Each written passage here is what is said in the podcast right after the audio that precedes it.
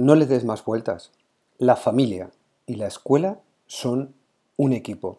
Si no lo ves así, tenemos un gran problema. Bienvenidos al episodio 21 de Impulsa tu escuela. Hola, soy Ricardo Recuero y estás en Impulsa tu escuela, el podcast para los que creemos que la educación se puede transformar para los que buscamos nuevos retos y caminos como docentes, para los que queremos dar un impulso a nuestra escuela, a nuestra labor como padres y madres. Bienvenidos a este, tu podcast Impulsa tu escuela. Bienvenidos un miércoles más a Impulsa tu escuela. Como todos los últimos miércoles, hoy también tenemos invitado de lujo. Hoy también tenemos una súper entrevista en la que vamos a hablar de la familia y de la escuela, de la importancia que tienen ambos para crear un equipo súper poderoso. Hoy tenemos con nosotros a Óscar González, maestro, además de creador de la Escuela de Talento, creador de muchos libros y un experto en la gestión de familias y de las escuelas. Con todos vosotros la entrevista a Óscar González. Espero que la disfrutéis.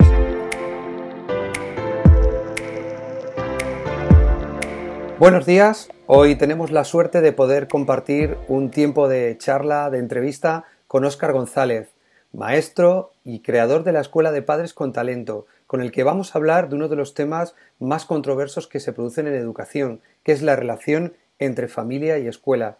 Buenos días, Óscar, ¿cómo estás? Hola, Ricardo, buenos días. Un placer estar aquí contigo. Muchas gracias por estar aquí con nosotros y dedicarnos un tiempo para hablar en el podcast Impulsa tu escuela.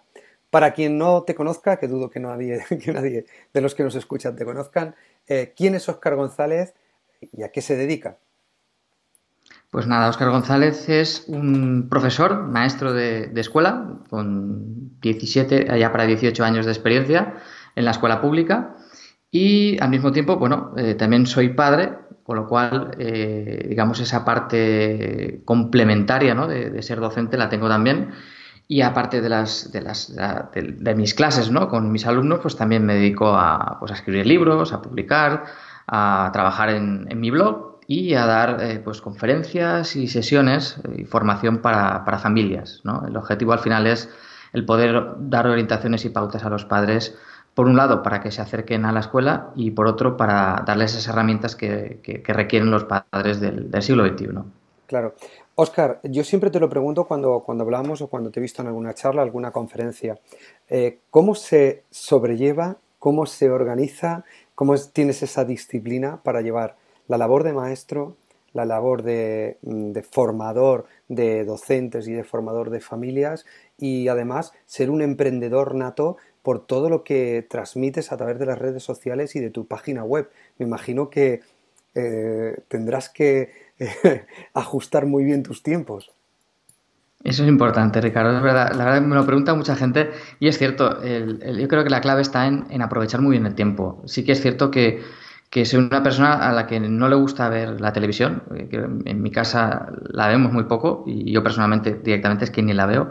Entonces esos tiempos sí que los aprovecho y los dedico pues o bien para estar escribiendo o bien para publicar o, o programar, ¿no? Porque a veces no podemos estar todo el tiempo conectados a las redes sociales, ¿no? Entonces es importante que todo eso lo tengamos ya previsto, preparado. Pero sí que me gusta interactuar, sobre todo en las redes, con, la gente que te comenta, que te escribe, porque creo que esa gente que ha dedicado tiempo a leerte, ¿no? Y a, preocuparse por, por, por, creo que hay que atenderlos y hay que darles una respuesta. Entonces siempre me gusta, ¿no? Por lo menos dejarles un comentario y dar una respuesta. A veces no puede ser porque, porque te preguntan o te escriben digamos, por el, por el mensaje privado, ¿no? Cosas que ojalá pudiera responder, pero no puedo, no puedo dar respuesta porque, pues porque precisamente eh, yo estaría restando importancia al trabajo que hay detrás, ¿no? Hay que dedicarle mucho tiempo. Hay padres que, requieren de, de, una respuesta mucho más amplia que yo no les puedo dar por, por las redes, ¿no?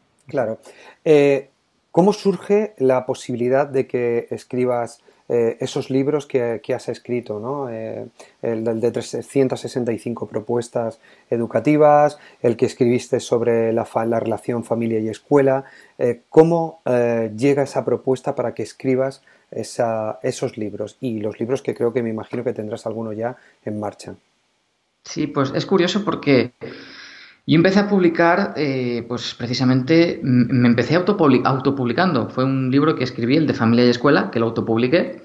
Y tres meses más tarde de, sacarlo a la venta, pues una editorial, en este caso de Sclede Brower, se, se, interesó en el libro y bueno, pues directamente pues lo que hice fue eh, rehacer muchas de las partes del libro porque así me lo pedía la editorial y eh, retirar del mercado los libros que teníamos ya, digamos, en, venta. Hay algunos que se quedaron por ahí, de hecho, aún me he encontrado libros de, autopublicación en algunas librerías.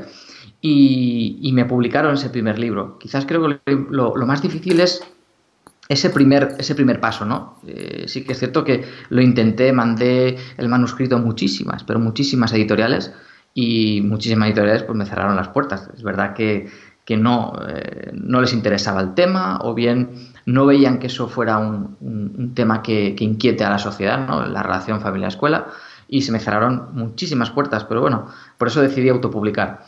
Y casualidad, después de autopublicar salió la, posibilidad de poder eh, publicar con esta fantástica editorial y luego pues ya ha venido todo un poco, digamos, más rodado, ¿no? Parece que esto es, ya una vez publicas un libro, pues eh, si, sobre todo las editoriales, ellos tienen mucha información de estos al final son ventas, ¿no? De que el libro está funcionando, pues luego las otras editoriales pues también te abren las puertas.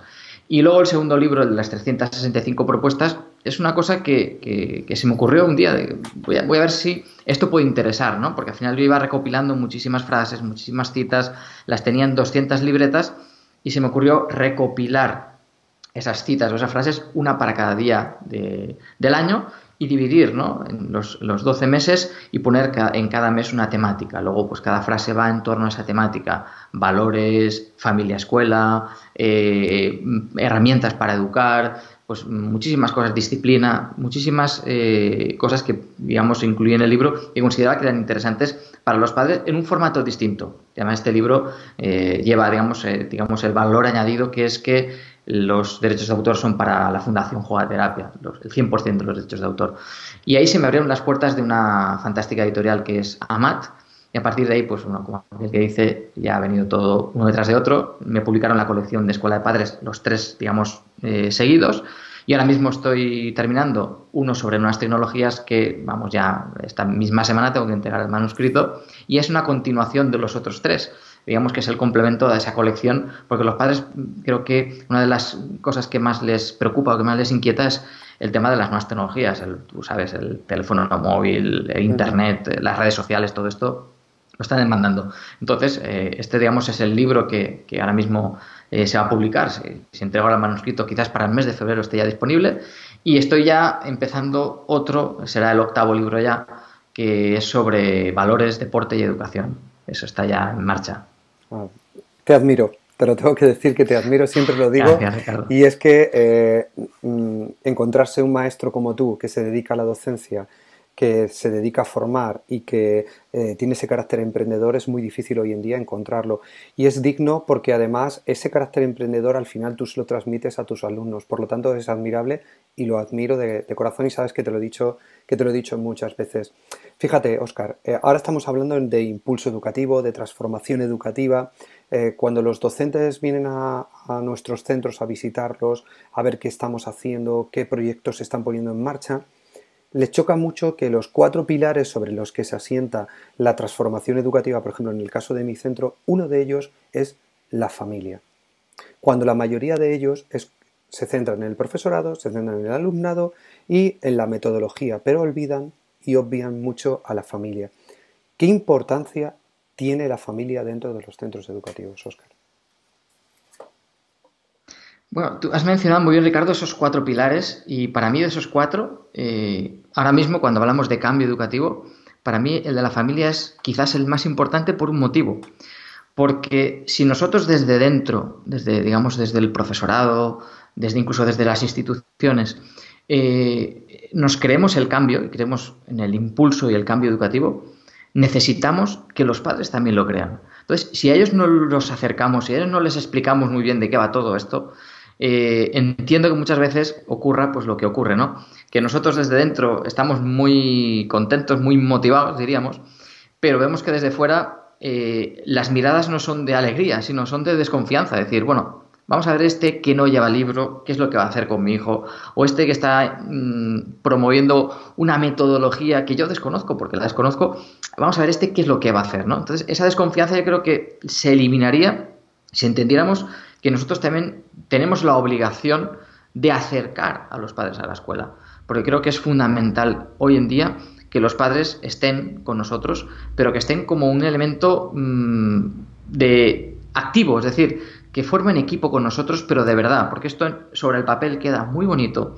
En cualquier reforma educativa nos hablan, nos ponen, nos dicen, pero luego al final eso queda, creo que queda en el papel. Y, y a efectos prácticos, lo que veo es cada vez, por desgracia, un distanciamiento mayor entre la familia y la escuela. Y creo que tenemos que recuperar, ¿no? buscar de qué manera conectar con ellos, de qué manera motivarlos y de qué manera explicarles de qué va todo esto, porque lo necesitan. Y lo que necesitan realmente es que lo expliquemos con su lenguaje, con sus palabras, porque al final es como cuando vas al médico y te empieza a hablar con eh, conceptos muy técnicos, muy, muy específicos, que sales y dices, bueno, no sé lo que me ha dicho, me ha dicho que esté, que, esté tranquilo, perfecto, pero no sé realmente lo que tengo porque me ha hablado de una manera muy técnica.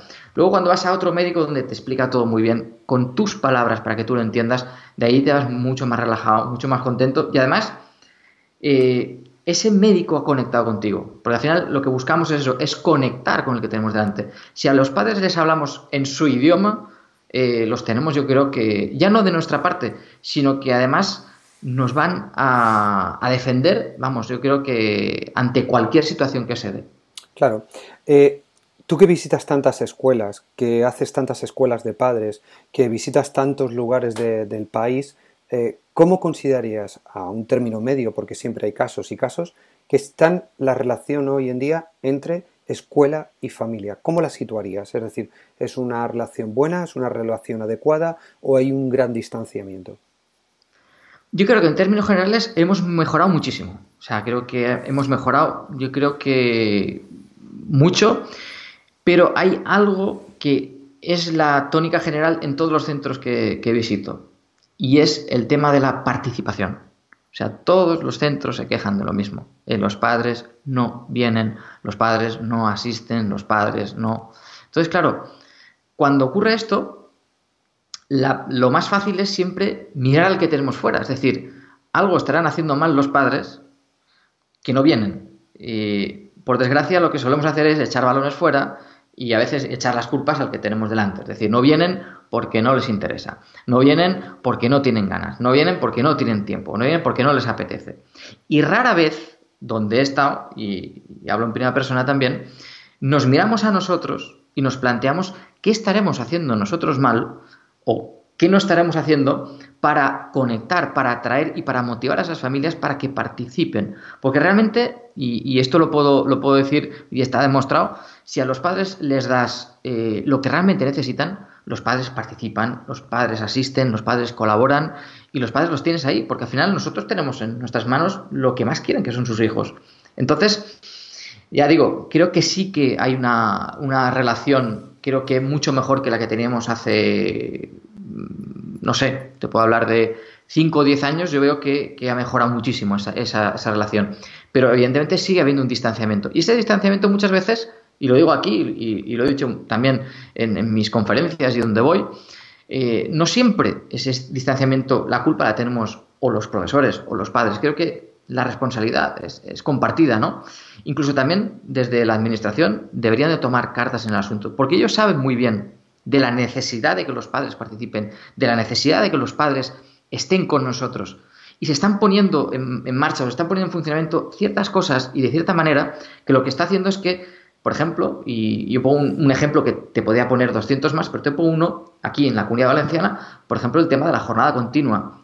Lo único que ha hecho ha sido separar mucho más al sector profesorado del sector padres. Pero no solo a los padres y a los profesores, incluso a las, a las AMPAs o a las confederaciones de AMPAs. Y esto mm, no es admisible, porque todos debemos de ir en la misma dirección.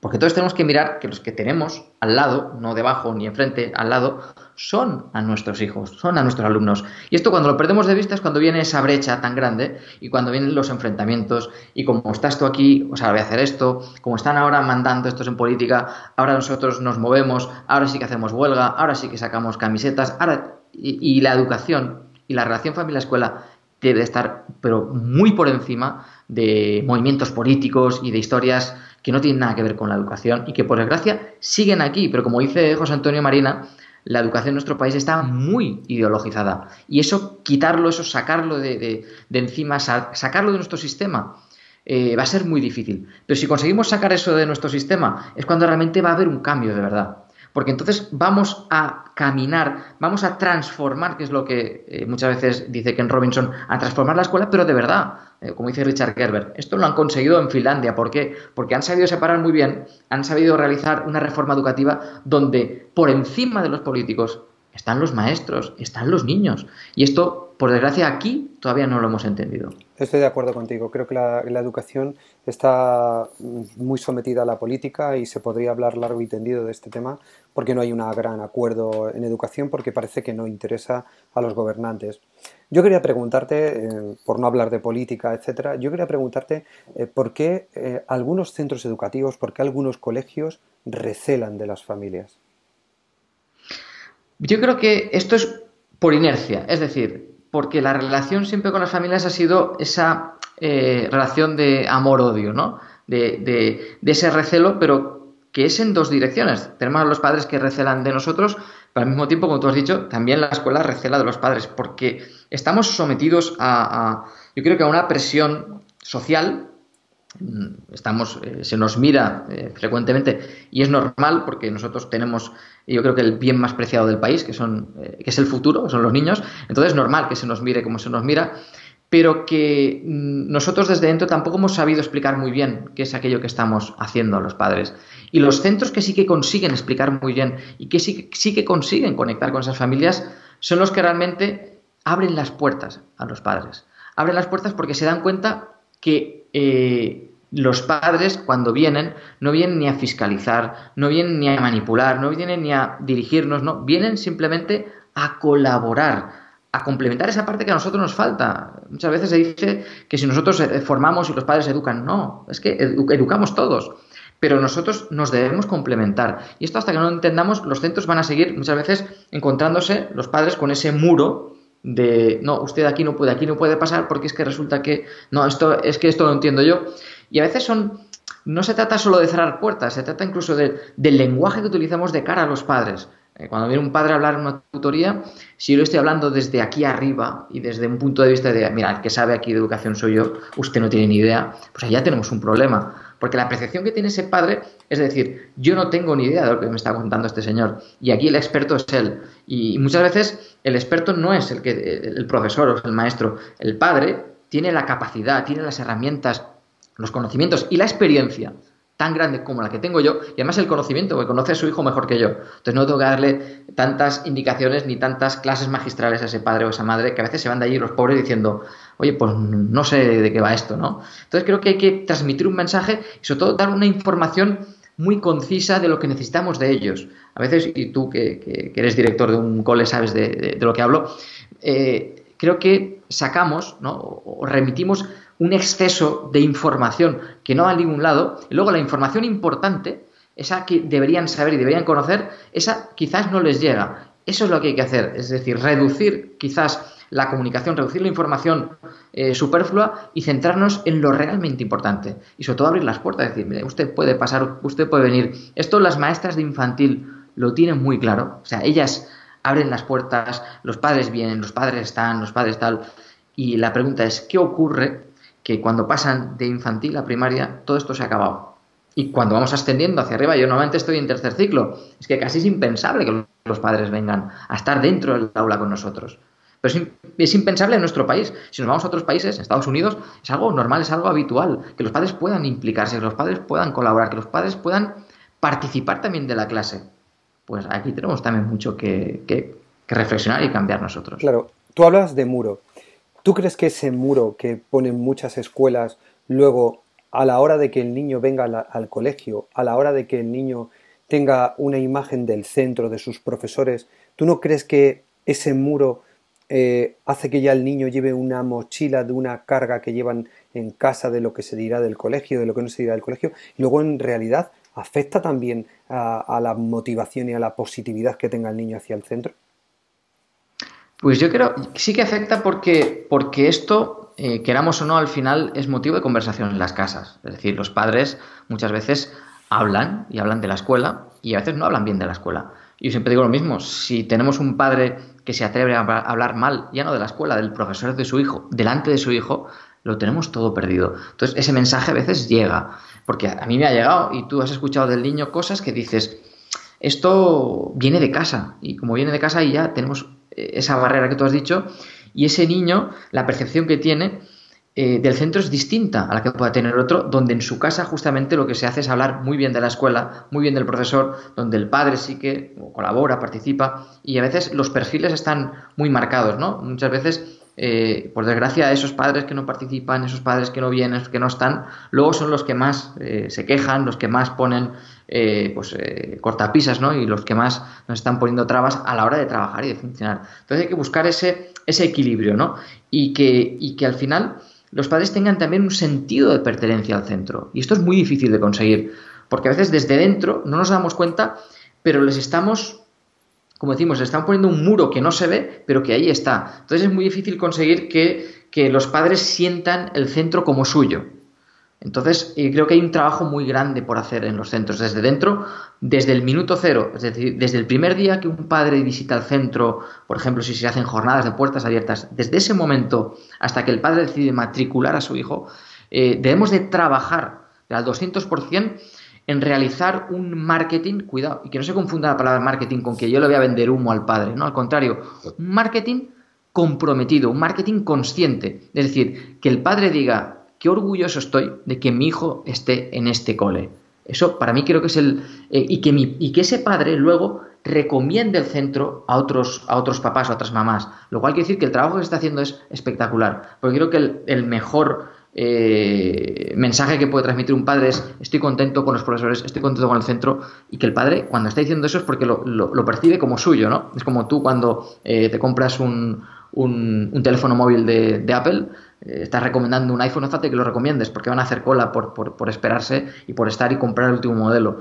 Eh, ¿Qué han hecho estas personas para que la gente haga esto? Pues eh, han transmitido algo y ese algo es el por qué. Y cuando una escuela, un centro educativo tiene muy claro cuál es su porqué y lo transmite a los padres y el padre asimila, el padre se identifica con ese porqué, creo que tenemos todo ganado. Pero llegar ahí eh, es un trabajo no solo de dirección, ¿eh?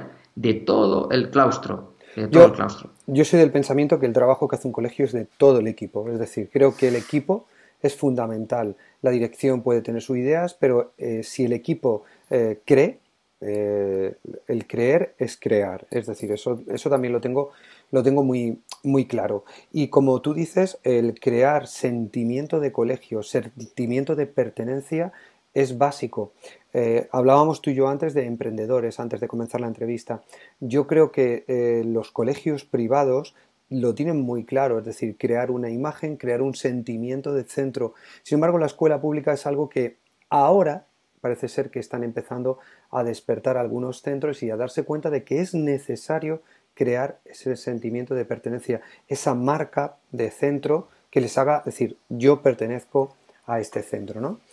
Yo quería preguntarte, ¿por qué chocamos los profesores o por qué chocamos los colegios y las familias? Y luego te voy a preguntar qué puentes, qué cauces podrían ser las soluciones a esos choques. Y tú sabes que en el día a día, y yo como director de un centro, sé que se producen muchos choques, es decir, por muchos motivos, pero siempre hay algo, un pozo, que es el que genera la mayoría de los choques. Yo creo que el, motivo principal, Ricardo, del choque es eh, la desconfianza. La desconfianza viene por, algo muy simple. La desconfianza viene, el desconfiar tanto de nosotros, de, de, los padres, como de los padres de nosotros, viene por algo muy simple. Y es por no saber transmitir, por no saber comunicar qué es lo que estamos haciendo. Es decir, mundos que deberían ser complementarios parece que sean mundos opuestos. Es decir, yo desconozco la realidad de los padres y los padres desconocen la realidad de lo que es la escuela. Pero justamente por eso, por lo que hemos estado comentando, porque tenemos ese muro, esa barrera. Entonces, el concepto que tienen, por desgracia, muchos padres de los profesores y la visión que se tiene, más estos días que nos acercamos al principio de curso y venimos de unas vacaciones, largas vacaciones de verano, ¿vale? Y yo esto lo, comparo siempre con, el dibujo de un iceberg, ¿no? El iceberg, eh, tenemos la parte que sobresale arriba, sería como el tema del éxito, es exactamente lo mismo. En la parte de arriba del iceberg, lo que se ve, la superficie, para mí serían nuestras vacaciones. Y eso es lo que ven muchos padres. Fíjate las vacaciones que tienen el verano que se están tirando los profesores. Pero luego en la parte de abajo, ¿qué es lo que no ven? Lo que ellos desconocen, tiempo que dedicas a preparar tus clases, tiempo que dedicas a preparar tus programaciones, tiempo que dedicas a estar con los niños, con los alumnos, con el desgaste que se supone en una clase de 10, de 15, de 20, me da igual. Yo siempre invito a unos padres a que vengan a una clase de infantil tres años, periodo de adaptación, con cinco, ¿eh? No hace falta que tengan 10, ni 15, ni 20 alumnos, con cinco alumnos. Y sabrán el desgaste que se supone, con lo que supone eh, el, esfuerzo y la implicación emocional que tenemos con nuestros alumnos. Pues todo esto que no se ve es lo que los padres deberían de conocer. Porque cuando, por ejemplo, nos vamos de excursión, mira qué bien que se van de excursión. Pero ellos desconocen, por ejemplo, la responsabilidad que tenemos, eh, el tiempo de la preparación de esa excursión, todo el tiempo, esfuerzo que dedicamos para que eso salga bien, eso lo desconocen. Entonces creo que había que buscar actividades para que nosotros podamos trabajarlas de manera conjunta, es decir, que los padres pudieran hacer con nosotros y que ellos conozcan nuestra realidad, pero desde dentro, desde dentro, porque desde fuera se ve de una forma y desde dentro se ve de otra. Pero luego pasa lo mismo con las casas. Yo no soy el mismo profesor, maestro, desde que soy padre, que antes, para mí hay un Óscar González antes de ser padre y un Óscar González después de ser padre. Con lo cual, cuando yo he conocido esa realidad, para mí es una realidad distinta. Para mí es una realidad de saber lo que es no dormir por la noche, de saber lo que es que mi hijo venga con muchos deberes a casa, de saber lo que es que mi hijo tenga exámenes, que tenga que prepararse.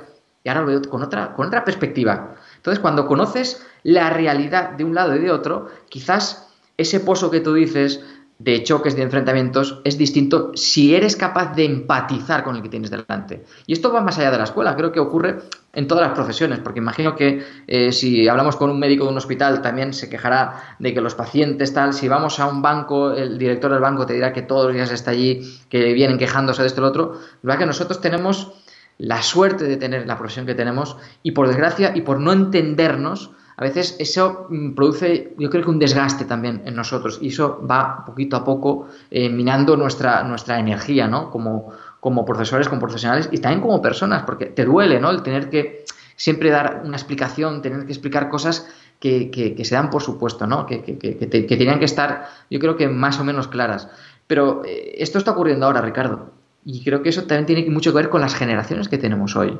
Y nuestros hijos, eh, dentro de unos años, creo que actuarán de otra manera cuando, cuando vayan con la escuela, cuando vayan a la escuela, cuando tengan hijos. Creo que será algo totalmente distinto. Esto habrá evolucionado muchísimo y será para mí eh, un concepto distinto del que tenemos hoy. Eh, fíjate que nuestros padres y, en otros tiempos los padres ni se planteaban ir a hablar con el profesor de sus hijos porque era algo que ni le daban importancia, ni, ni, ni creo que, que, que hubiera estudios que, confirmaran todo lo que se está viendo ahora, la importancia de que nos impliquemos en la educación de nuestros hijos desde el minuto no cero menos uno. Y todo esto, todos estos estudios es lo que nos están demostrando que hasta incluso los resultados académicos de los niños, de los alumnos, mejoran si los padres están implicados en la escuela. Por lo que fíjate si tiene esta importancia. Y no lo digo yo, esto lo hice un estudio, o muchos estudios, que se pueden encontrar en la página de, la Universidad de Harvard. O sea que creo que, no vamos mal encaminados. Claro.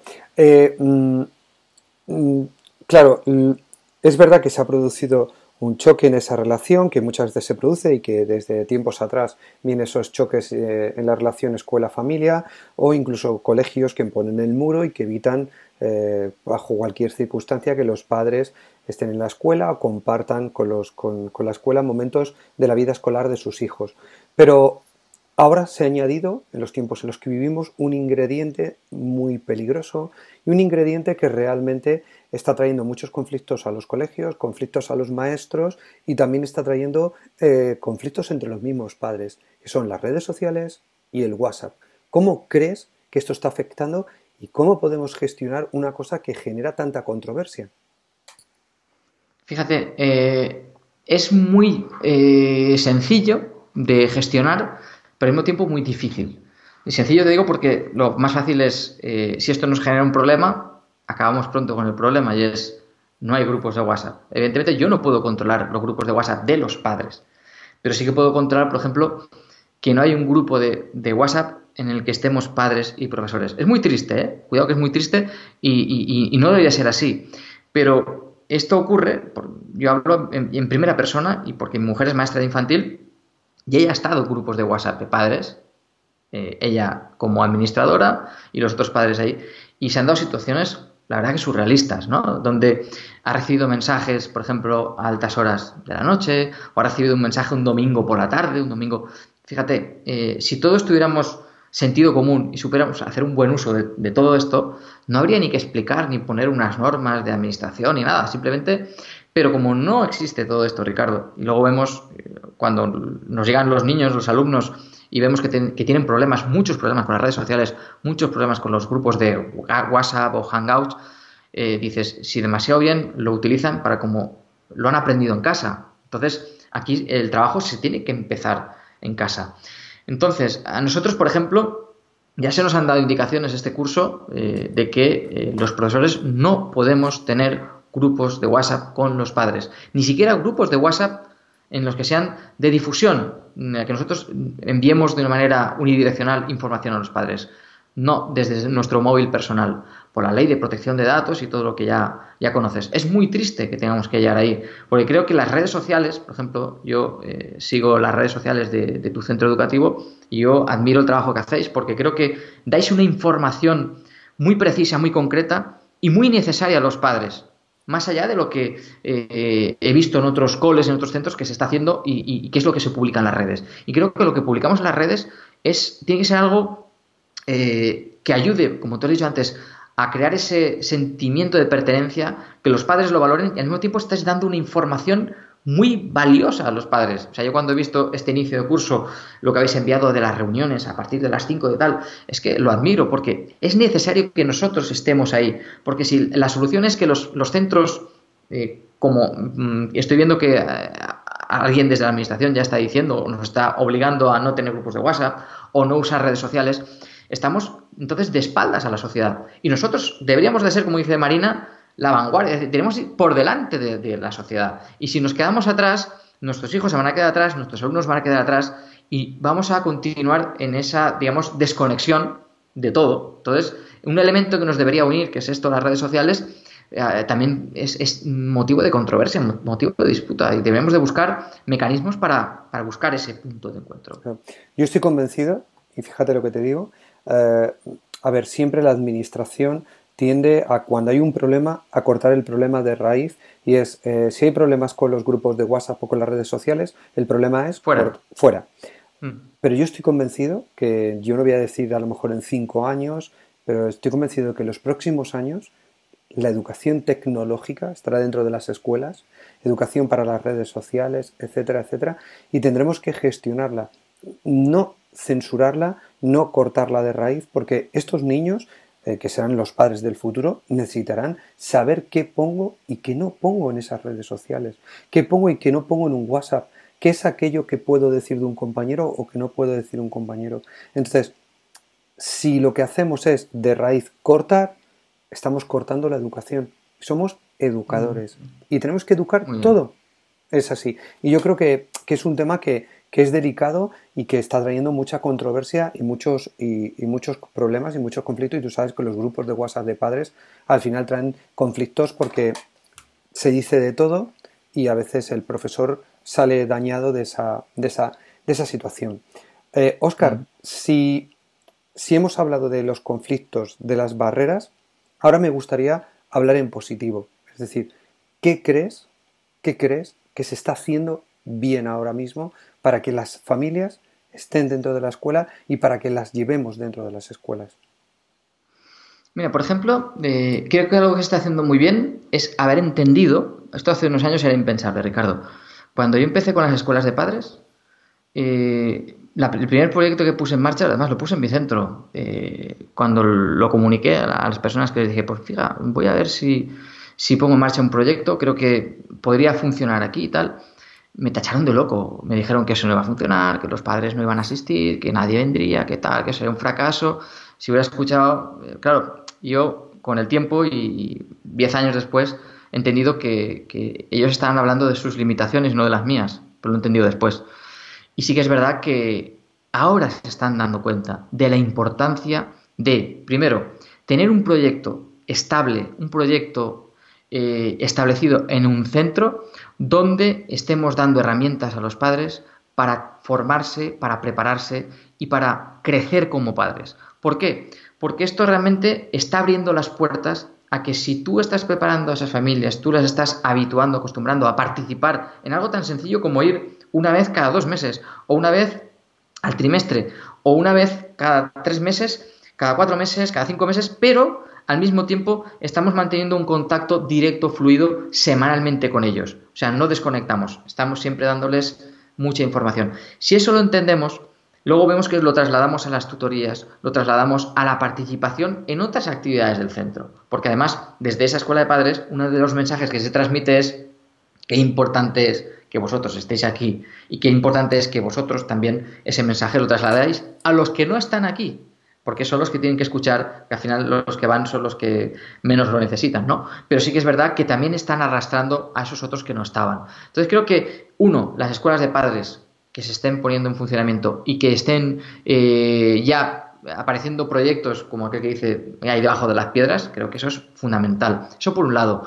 Luego, que eh, desde la educación primaria, los profesores de primaria, estemos entendiendo, estemos entendiendo lo que tanto tiempo llevan trabajando las maestras de infantil, es decir, que la comunicación fluida, que los padres estén, que los padres poquito a poco, no somos todos, pero hay muchos que lo están entendiendo ya y que estemos permitiendo ya que los padres vengan, que incluso participen con nosotros en la clase, que estén dentro del aula, creo que para mí es algo muy positivo y que estemos entendiendo también que la comunicación es fundamental.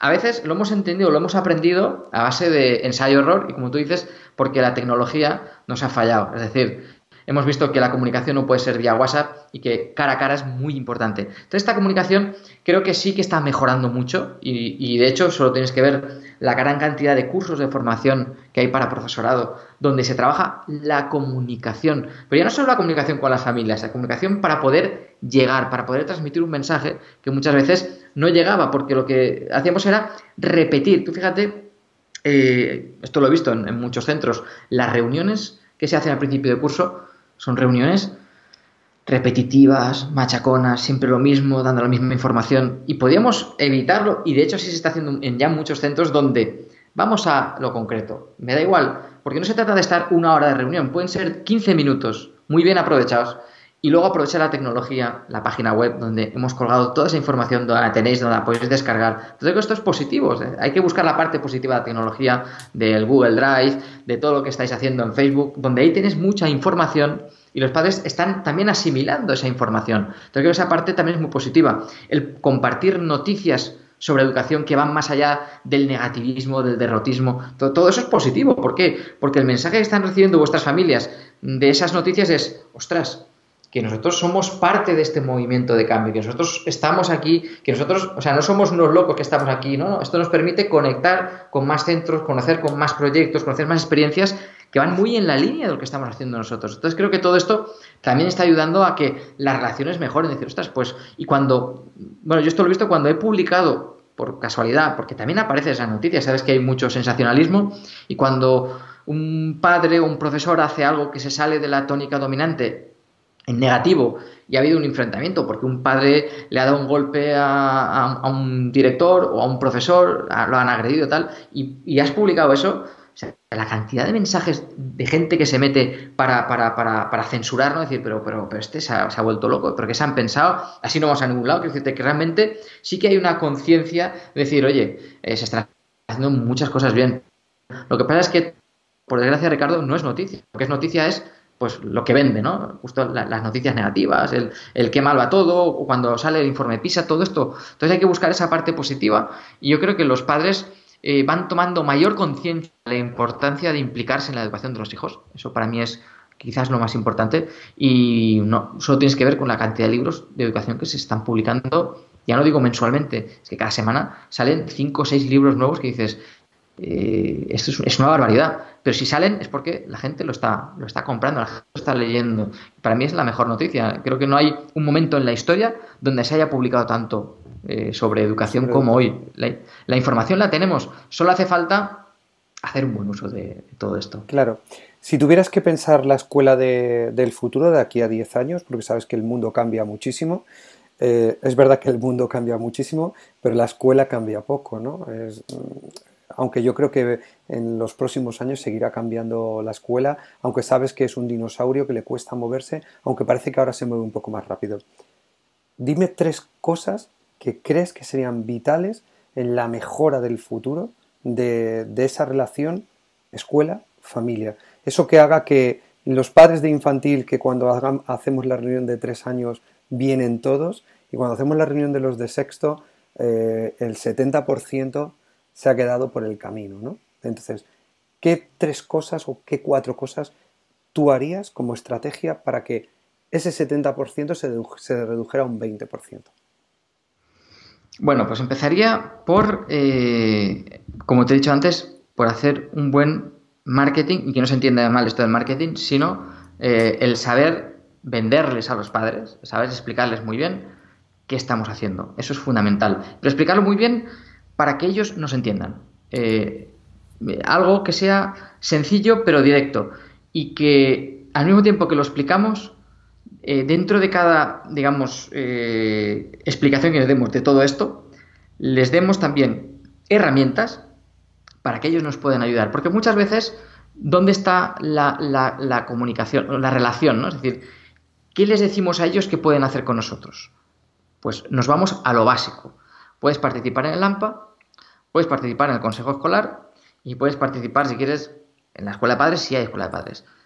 La pregunta es, más allá de esas tres, eh, de esos tres eh, elementos que tenemos aquí de participación, ¿los padres pueden, pueden hacer algo más con nosotros? ¿Pueden participar en algo más con nosotros? Sí. Bueno, pues vamos a ver qué cosas son y sobre todo vamos a decirles y explicarles muy bien cuál es el itinerario a seguir. No se trata de decir, no, usted venga y ya está. No, porque con usted venga ya está, vemos que no es suficiente. Usted venga y me ayuda en esto, en esto y en esto. Si les damos esas, esas pautas, esas indicaciones, ellos lo van a entender. Y si nosotros lo empezamos a hacer ya y lo iniciamos, dentro de cinco años será mucho más fácil enganchar a esos padres, pues que estarán habituados a que la colaboración, la participación es algo normal. O sea, algo que debía ser normal, estamos viendo que es algo raro, ¿no? No, no, vamos a hacerlo algo habitual. Entonces, lo primero sería hacer un buen marketing, una buena comunicación, creo que es esencial el que sepamos conectar con ellos, empatía muchísima. Y también has dicho, has hablado de la tecnología. Yo creo que la tecnología es esencial para conectar con ellos. Aunque la administración diga lo que quiera, yo continúo pensando que es el elemento clave y fundamental para que los padres estén con nosotros. Un padre cuando se sienta a navegar por Internet, está en Facebook, eh, ese padre eh, posiblemente está por, por ocio, entretenimiento, porque quiere leer cosas que le interesan. Si en ese momento que está somos capaces de entrar en su mm, muro de Facebook y decirle, mire, esto que estamos diciendo aquí es importante, una noticia, pero no solo una noticia que hemos sacado de por ahí, una noticia de nuestro centro. Esto está haciendo su hijo, eso está haciendo sus hijos. Ostras, pues igual va más allá de la foto, más allá de la imagen, detrás hay algo. Entonces creo que tú lo has dicho antes muy bien, no podemos cortar y eliminar esto, porque si lo trasladamos a, las casas sería igual. Si mi hijo no sabe utilizar WhatsApp, no voy a decirle no uses WhatsApp en tu vida lo que voy a hacer es educarlo y mm, prevenir y que él aprenda cómo tiene que usar todo esto. Pues, eh, exactamente en la escuela tenemos que hacer lo mismo. Que va más allá de poner una asignatura, que igual en el futuro también nos introducen asignaturas que tengamos que preparar y trabajar todo esto. Porque si hay niños que en casa esa formación tecnológica, esa formación eh, nuevas tecnologías no la tienen, creo que la, la, escuela deberá suplir esas carencias. Porque si no, ese niño va a ser un analfabeto tecnológico todas sus vidas. Va a vivir de espaldas a la tecnología. Y no puede ser que luego, con 14, con 15 años, le pongamos un móvil en las manos porque justamente es el que nos la va a liar y va a tener problemas. Y cuidado, no es que va a tener problemas, es que va a meter en problemas a otros, a otros muchos. Entonces creo que esta formación tecnológica tiene que estar en la escuela y nos va a permitir, nos va, a posibilitar tener un contacto más fluido con los padres. Porque realmente no podemos separarnos. El grupo de WhatsApp debería de ser algo, eh, no sé, hay aplicaciones, eh, creo que son fantásticas, de, empresas que han entendido muy bien eh, el tema de la privacidad, el tema de... Y son aplicaciones que funcionan muy bien y que nos permiten desde los centros tener una comunicación muy fluida, muy cercana con los padres. Pero claro, muchas veces te planteas, pero es que esas empresas están ganando dinero y la administración no quiere eh, comprar, por ejemplo, una licencia de una aplicación. Pues ahí ya tenemos un problema, porque, porque lo que estás haciendo es restando valor a la escuela pública, cuando realmente sí que hay dinero para poder pagar eso. Entonces, si invertimos en otras cosas, en educación también hay que invertir. Y en este caso creo que también una de las, de las cuestiones que son claves, hay que invertir en educación, hay que poner dinero en educación, porque realmente lo necesitamos. Eh, si, si, vemos eh, muchas veces las, las, condiciones en las que estamos trabajando, evidentemente en otros países mucho peor, pero por ejemplo en la tecnología a veces es de risa, ¿no? decir, ¿cómo puede ser? Y ahí sí que encontramos diferencias, claro que sí que hay diferencias. Antes has, hablado tú de la escuela privada. Pues oye, eh, estás viendo que hay escuelas privadas que a nivel de tecnología una pasada, que no lo es todo la tecnología. La tecnología al final no deja de ser una herramienta. Pero oye, eh, si vamos a trabajar con tecnología, tenemos que trabajar con, yo creo que con lo mejor, ¿no? Con lo más puntero. Y ahí también estamos fallando. Es otro mensaje que hay que transmitir a los padres, porque en, la escuela están encontrándose con una realidad y luego en la vida real están encontrándose con totalmente distinta. Y el niño dice, bueno, y aquí utilizo esto, allá utilizo lo otro, eh, a mí ¿de qué me sirve, no? Entonces creo que básicamente lo hemos mencionado, comunicación, empatía, eh, tecnología también, pero una tecnología que tenga detrás también esta, esta, esta formación, ¿no? como dice Marina, eh, no me interesa solo tener a un niño detrás del ordenador que, sepa eh, manejar el ordenador, me interesa que sea un niño preparado, sea un niño formado, que sea un niño pues, con, con, empatía, porque un niño puede tener mucha, mucha destreza para manejar el ordenador, pero hacer muchísimo daño a otro compañero. Entonces lo que me interesa es que ese niño sepa cuál es el peligro, cuál es el... Entonces eso hay que prepararlo, hay que trabajarlo. Porque como dice Marina, un burro conectado a Internet no deja de ser un burro. Y no solo hablamos por los niños, también por los adultos, ¿eh? que a veces los adultos hacemos un mal uso de todo esto y lo estamos transmitiendo. Entonces creo que es esencial que lo, que lo trabajemos. Eh, la última pregunta, Oscar. Eh, mm, ¿Qué es, eh, tú que eres un experto en escuela de padres y que te llaman para hacerlas una y otra vez, ¿Qué es lo que más te demandan cuando te piden charlas de escuelas de padres? Pues fíjate, Ricardo, los problemas yo creo que son todos básicamente los mismos y los padres las mismas preocupaciones. Hace poco hacía una encuesta, una encuesta justo porque he lanzado una plataforma online de Escuela de Padres 3.0 y les preguntaba a todos, eh, a mi lista de suscriptores, que hablando de más de 5.000, la misma pregunta. Eh, si tuvieras que hacer un curso eh, online eh, sobre una temática, ¿cuál harías? Y les daba a elegir dos temas.